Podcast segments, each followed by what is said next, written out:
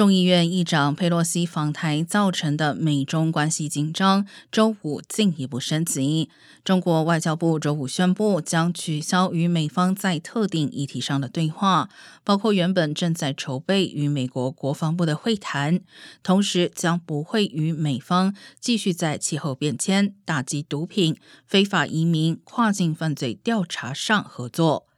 白宫发言人让皮埃尔回应称，中国此举是不负责任的。他同时强调，白宫将会继续努力与北京保持开放的沟通渠道，并捍卫美国在印太地区的利益和价值观。